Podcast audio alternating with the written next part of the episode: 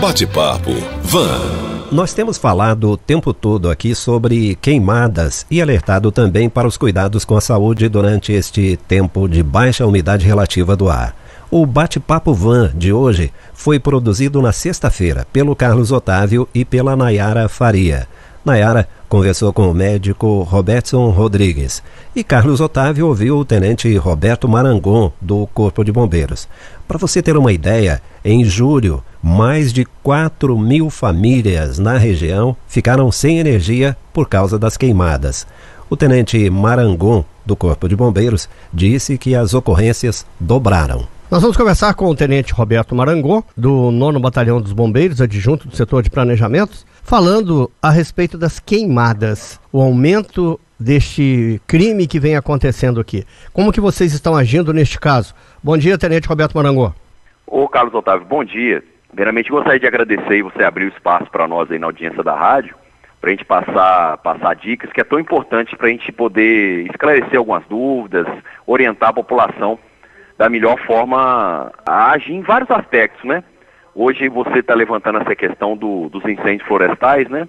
Nessa época do ano, é, com a, a escassez das chuvas, então o mato fica muito seco, né? Muito propício à propagação do incêndio e em grande parte ele é causado pelo homem.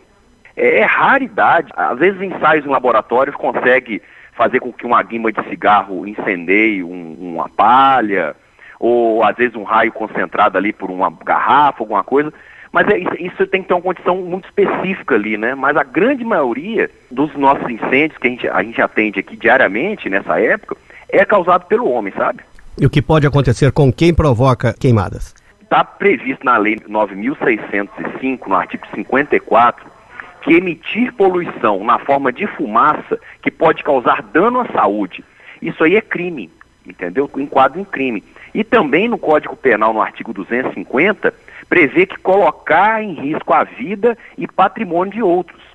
O que acontece? A pessoa ela vai limpar um, um lote vago, às vezes nem é o proprietário, às vezes, muitas vezes é vandalismo. O proprietário às vezes não deixou o terreno com o mato baixo, não limpou às vezes aquele mato ali que ele, que ele fez a, a capina, aí vem a pessoa ali com intenção de vandalizar e põe fogo ali, entendeu? Então se essa pessoa for pega em flagrante delito, ela vai responder penalmente pelo ato que ela cometeu, entendeu? E qual a média de chamadas que vocês têm nessa época do ano para combater queimadas? Olha, eu levantei para você os dados do ano passado e desse ano, de janeiro a agosto. Só na nossa sede aqui em Varginha, subiu de 341 para 889 atendimentos. E dentro de toda a nossa unidade, a gente atende toda a área de Boa Esperança, Lavras, Três Corações São Lourenço e os municípios ali ao redor, a gente passou de 734 atendimentos em 2019, de janeiro a agosto, para 1.354 atendimentos, entendeu? É quase ali, quase que o dobro de atendimentos. Esse ano aumentou muito, entendeu? Isso dá em média cinco atendimentos por dia. Tem dia que dá até mais, né? Porque a gente está dizendo de janeiro a agosto, mas esse tipo de ocorrência ela se concentra no período de estiagem. No período de chuva, no, quase a gente não atende. Então, quando chega o período de, de estiagem, todo o nosso efetivo praticamente fica é, à disposição de atender esse tipo de ocorrência. E aí o que acontece? Como o nosso recurso é limitado, né? Nós temos uma quantidade militar que entra diariamente para atender todo, todo tipo de ocorrência. Um acidente automobilístico, um atendimento clínico, atendimento de alguma pessoa que pode passar mal, sofrer um infarto. E como todo o nosso efetivo está ali direcionado para o atendimento de incêndio e vegetação, às vezes pode demorar, para atender uma outra demanda. Pode, às vezes, até a gente não conseguir atender essa outra demanda. Então, o incêndio de vegetação, ele não afeta somente ali a questão da fumaça, uma pessoa que tem um problema respiratório. Ele não afeta só ali o, um possível dano ao patrimônio. Ele afeta toda uma população da região, porque ela vai ficar é, desguarnecida de, de um outro atendimento. Nós sabemos que a Guarda Municipal vem autuando quem pratica queimadas em terrenos baldios, lotes vagos, e a multa é pesada, 3% sobre o valor venal de lote. Quando é gleba, aí piora um pouquinho, seria 30 centavos por metro quadrado que for queimado.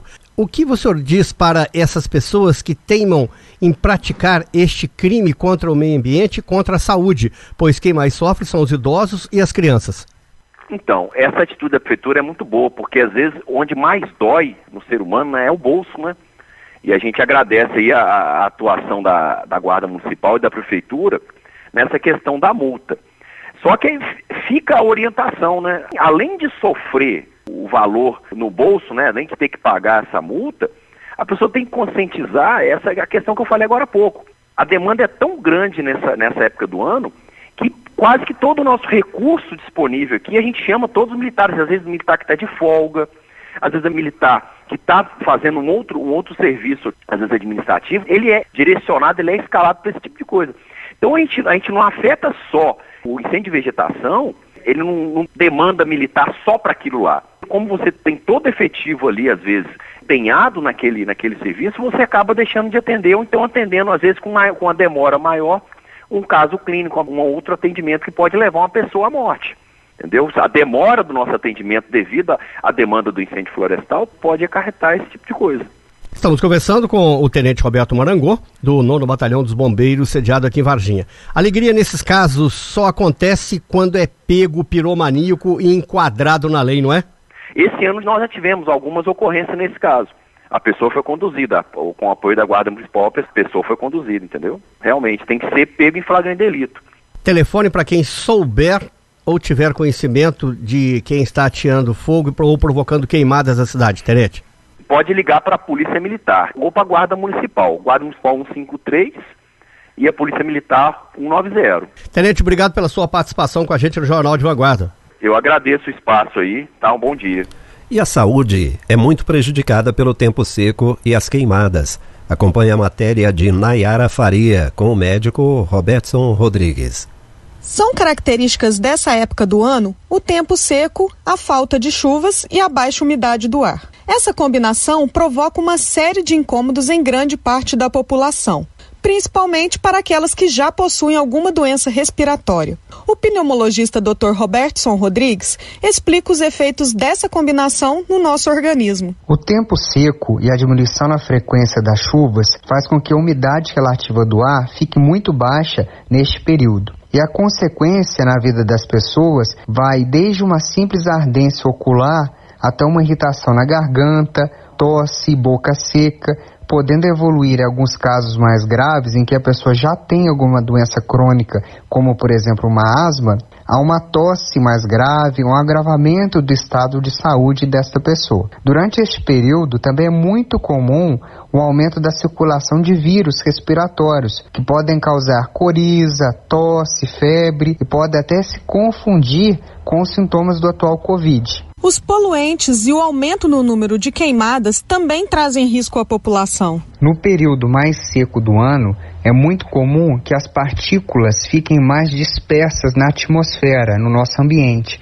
O pólen, a poeira, os ácaros e até mesmo o enxofre que é liberado pelos carros, eles ficam mais dispersos pelo ar e isso faz com que haja uma irritação da via aérea. A fumaça liberada pelas queimadas é sem dúvida nenhuma um fator de risco ela libera diversos elementos tóxicos e acabam agravando as doenças respiratórias naquelas pessoas que já possuem alguma doença prévia ou naqueles que não têm doença prévia, acabam desencadeando. Então é muito comum a população procurar o serviço de saúde com sintomas respiratórios, muitas vezes por efeito tóxico causado por estas queimadas. E o Dr. Robertson dá algumas dicas para diminuir os efeitos do tempo seco no nosso organismo. Nós temos que tomar alguns cuidados. Um dos principais mais importantes seria ter uma boa hidratação, ou seja, beber uma quantidade suficiente de água, no mínimo 2 litros.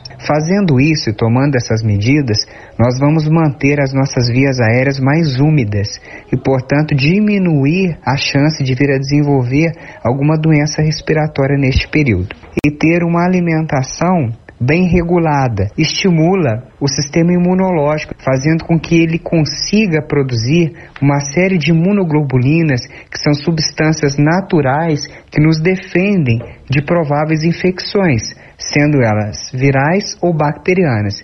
Siga essas dicas simples e cuide da sua saúde. Bate-papo Van.